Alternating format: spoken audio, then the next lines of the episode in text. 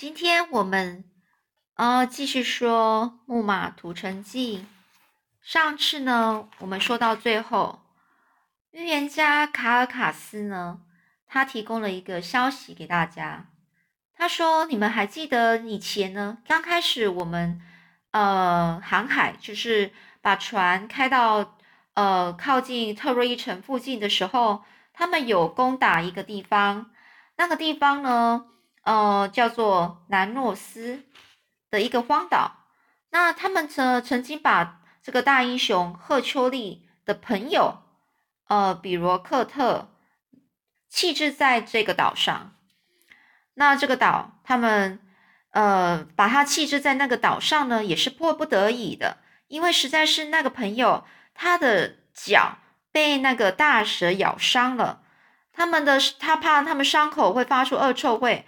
而且呢，呃，实在是这个这个克特特多，呃，sorry，呃，这个他的朋友呢，比罗克特呢，他因为他他的他实在是太痛，所以他叫的声音呢实在太可怕，让人难以忍受，所以他们担心呢会引起呃全军的不安，所以呢只好呃把他遗弃了。那不管怎么说呢，这种遗弃行为还是很不好的，所以呢。他们是在趁他在熟睡的时候把他遗弃的，觉得这些这件事情，他们觉得心里就有一种不对对这个朋友不仁不义的感觉。那所以呢，但是这个重点在哪里呢？重点是这个预言家就是说，在那个比罗克特呢，他的弓箭，他这个弓箭呢是以前是赫丘利的弓箭，是一副非常无敌的弓箭啊。在我们所征服的特洛伊的俘虏中呢，有一个就是他说特洛伊的一个预言家，另外一个预言家有说，假如呢没有比罗克特的和他那一个无敌的神功的帮忙的话，没有亚吉利留在家乡的年少的儿子的参与，我们就绝不可能征服特洛伊。虽然大家都有点半信半疑，但是呢，他们呢就还是呢希望呢。呃，就是呃试看看这个方法，那所以呢，他们就派出奥德赛还有迪奥美德斯这两个人呢去这个荒岛。那他们两个呢就出发之后，留下来战士则积极的开始准备备战。特洛伊人呢又请来更多的援军，所以呢，虽然梦龙死了，仍然斗志高昂。西亚人呢则刚刚刚好相反。因为在短短的时间内，接连死了两个一向身为大家所倚重的英雄，不但整个军营呢弥漫着一股愁云惨雾的气氛，整体的战斗力也减少，减少很多。就在战事持续进行的时候，奥德赛和迪奥美德斯顺利的抵达了这个这个岛上。当年呢，在亚吉利还是一个男孩的时候，他的母亲呢。的这个海神呐，因为听到那个关于亚吉利的预言，如果没有亚吉利参加希腊大军远征特洛伊城，特洛伊将注定不会被毁灭。但是如果亚吉利参加的话，他将死于这场这场战争。那所以这个海神为了保护亚吉利，悄悄的把他送到这个荒岛上，把亚吉利假扮成一个女孩，然后交由当地的这个荒岛的国王去抚养。那这个。那时候呢，的亚吉利一直是跟女眷啊，就是那些女生们一起相处，甚至还学会一些女工，就是缝衣服什么的。当他开始长出胡子的时候，他们他才大家才知道他是个男孩。但那时候呢，他也才发现呢，他其实爱上了另外一个他那个国王的公的女儿，美丽的公主迪达美雅。于是呢，便偷偷向公主透露自己其实是男扮女装的这个秘密。虽然呢，在大家他长出胡子的时候，大家他赶快把胡子给剃掉，也不敢让人家知道，所以他只告诉了美丽的公主。那他其实也爱上这美丽的公主，然后也而这公主呢，也其实也很喜欢他，两个人自然的自然呢就成为了一个夫妻。那国王知道之后呢，只好同意他们婚事。也呢，就是在，但是呢，当时候希腊军营里面，其实没有人知道，原来亚吉利在这个荒岛上已经有妻儿了，更不要说，呃，还呃有妻子，然后更不用说还有一个儿子。那这个儿子呢，其实是一个非常呃，就是也也是帅帅的美少年呐。所以一看到他，奥德赛还有迪奥美德斯都吓了一跳，觉得又就很激动，觉得说这个美美少年真的好像他的父亲亚吉利呀。那两位英雄呢，就像皮罗斯，就是这个美少年呢，说明来意。奥德赛并诚恳地表示说，只要他愿意参加这个场战争呢，那特洛伊战争就可以胜利结束。而为了答谢他呢，最高统帅亚加梦农呢，一定会送给他很多珍贵的礼物。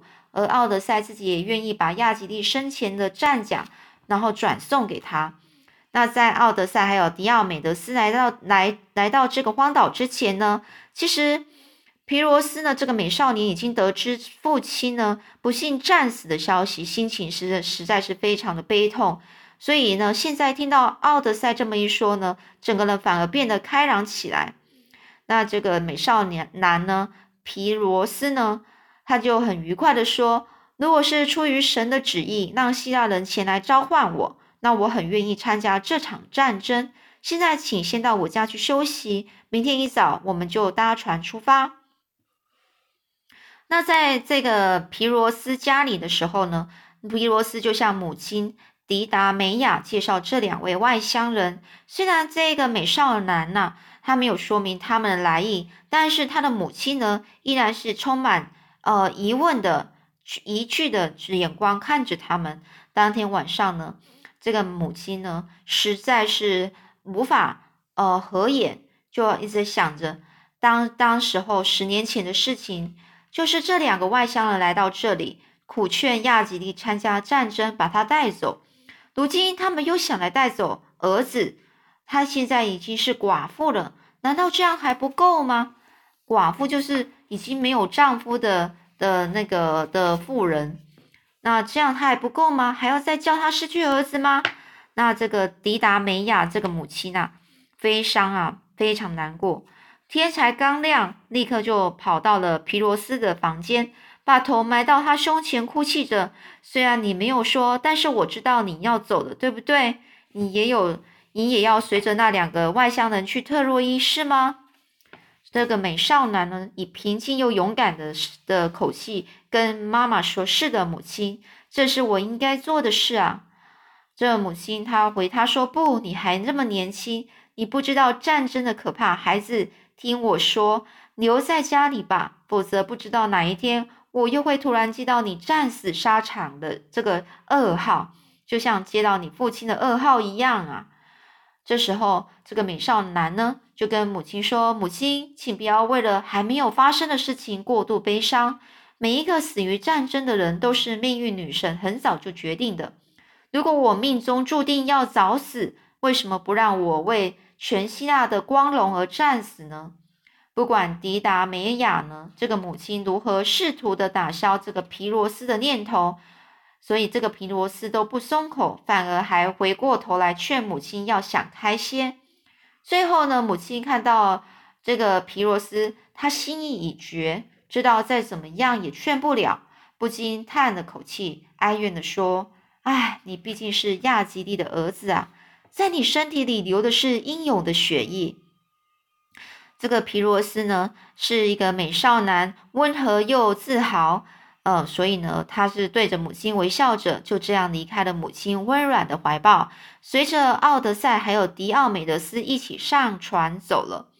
而海神普西顿送给他们一阵顺风，让他们以最快的速度回到了特洛伊海岸。当他们靠近海岸的时候，看到特洛伊人和希腊人正在船舰周围围墙的附近，在呃激烈的呃对战中。这时候，迪奥美德斯着急的说：“特洛伊人又攻来了！”所以，一到岸上，三个人立刻跑到离到离最近的奥德赛的营房，用他的武器以及从敌人那边抢过来的武器战甲，把自己武装起来，然后赶紧加入战局。而皮罗斯树上呢？的是他，他穿上的是他父亲亚吉利生前所使用的铠甲。这副铠甲因为十分的巨大，对其他希腊战士并不合用。但是皮罗斯穿在身上，却活得像这副铠甲本来就是为他打造似的。紧接着，这个皮罗斯又拿着亚吉利惯用的长矛，并且还有佩剑，还有持着他的呃那个挡那个盾牌，灵活又勇猛的冲向战场。每个人呢，不管是希腊人或是特洛伊人，看到的皮罗斯都吓了一跳，以为是亚吉利又复活了。当然啦，特洛伊人在意外中还带着更多的恐惧，希腊人则是悲喜交加。喜的是又看到一个杰出的少年英雄，增强他们的实力；悲的是不免又想到亚吉利的早死，并引发对于亚吉利深深的怀念。而皮罗斯确实和亚吉利一样的英勇。战况呢，一时对希腊人很有利，但是激战了好几天之后，战情又开始焦灼了。焦灼就像黏胶水一样，整个黏黏的，又没有办法前进或后退。似乎不管希腊人如何的奋勇作战，特洛伊城始终是可望而不可及。可望而不可及，就是他们觉得好像近在眼前，但是又没办法去去往前去。呃，夺下特洛伊城。这时呢，希腊军营里的预言家卡尔卡斯又说话了。看来这个只是皮罗斯加入战局还是不够的，我们还是得想办法实现预言的第二个部分。回到这个荒岛，请罗克，请比罗克特呢来呃不呃不要再嫌弃呢以前我们对他的不呃不义。请他呢带着他百发百中的神功来帮助我们，这样特洛伊城才可以攻得下去。大家觉得，你看我，我看你，要请曾被他们遗弃的比罗克特，嗯，不不尽呃不尽弃前嫌，可能吗？不尽弃前嫌就是不要去想以前他们怎么对他不好的事情，然后来帮助他们，这样有可能吗？大家呢推举。由奥德赛和皮罗斯带着几个战士火速的前往这个荒岛，而这个奥德赛呢，原本其实是不愿意不愿意执行这个任务，因为当年呢，将领们暗中决定遗弃比罗特，呃，比罗克特的克特的时候呢，也是选定交付奥德赛来执行。奥德赛知道比罗克特呢，一定是恨他了，但是呢，既然这个任务如此重要。而且又关系到是不是可是不是有可能攻下特洛伊，结束这个漫长的战争？奥德赛也只能免临受临危受命，就是接受这个命令。当年呢，奥德赛是趁这个比罗克特斯他在熟睡的时候，背着他用小船小船呐，回到了荒岛，回去荒岛上，然后把他放到一个一个山洞里。并且留给他足够生活一个时期的饮食的食物，还有衣服。这一次呢，当奥德赛再度回到这个岛上时，一上岸没多久，奥德赛就找到当时把比罗克特留下来的那个山洞。山洞里没有人，但角落里有用树叶铺成的床床榻，床榻就是一个床的样子，然后是用树叶呃铺成的，树叶压得很平。所以显然呢，这很明显的，不久前还有人睡过。另外，洞里还有一些木柴，还有几个用木头刻成的用具。所以呢，这很显示说，这里应该是还有人居住的。奥德赛肯定的说，比罗克特应该还在这里。这时，奥德赛又注意到洞外一处太阳可以直射的地方，吊着几条带有带有血迹的破布。这时候，奥德赛心里不禁是一阵难过。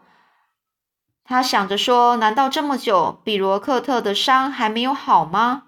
他就命令战士分头去寻找比罗克特，然后趁着皮皮罗斯独处的时候，他就对，呃，就是趁着他跟皮罗斯独处的时候，他就对皮罗斯说：“待会比罗克特呢回来的时候，最好呢就先避开，我就先避开。”你单独和他见面，那皮罗斯就问为什么呢？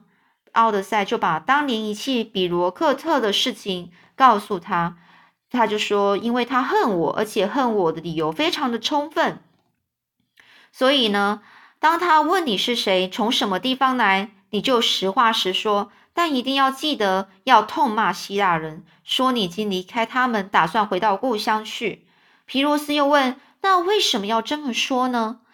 这时候呢，这个呃奥德赛就说：“这样才能争取他的认同啊，降降低了他的心防，再趁次趁机呢去偷走他的神功。总之呢，你可以尽情的痛骂我，随你怎么骂。”就算是真的也不要紧，反正呢，这对我毫无影响，只要能顺利偷到弓箭就好了。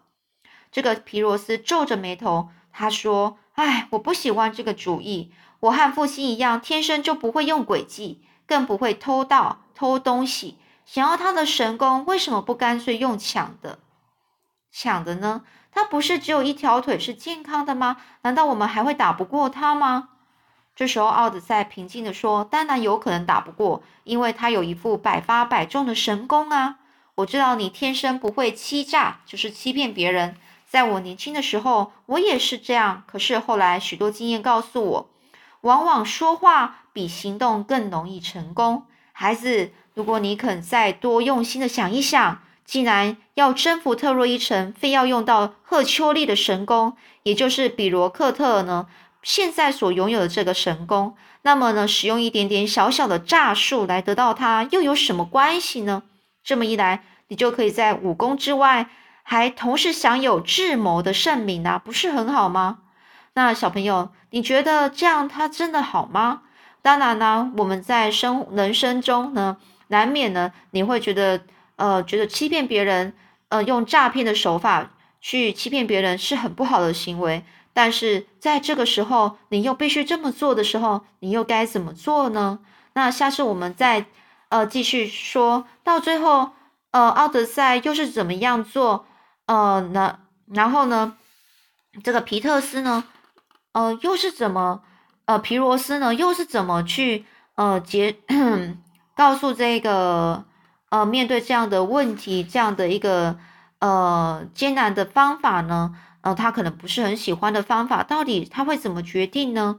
我们下次再说喽。